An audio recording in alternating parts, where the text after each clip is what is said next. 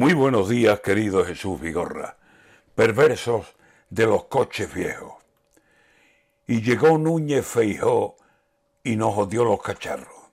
Antes de mandar, ya viene con el programa en la mano, y aunque viene sobre ruedas, viene pegando bandazos que a los pobres atropella mandándolos al carajo. Porque dice que los coches que tengan más de 10 años ya no podrán circular. Al desguace a destrozarlos.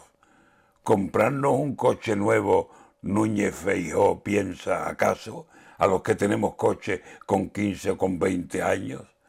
Anda que llega el gallego con discurso proletario. En esta España de crisis, ¿quién cambia de coche al rato de haberse comprado el último? ¿Los ricos o asalariados? Los coches para Feijó serán, me estoy acordando, como para Zapatero el café qué patinazo. 15 años tiene el mío y sigue dando el apaño. Es seguro, gasta poco y marcha como un muchacho. El problema es que Feijó no arregló nunca un pinchazo, ni llevó los coches suyos a que los viera el mecánico.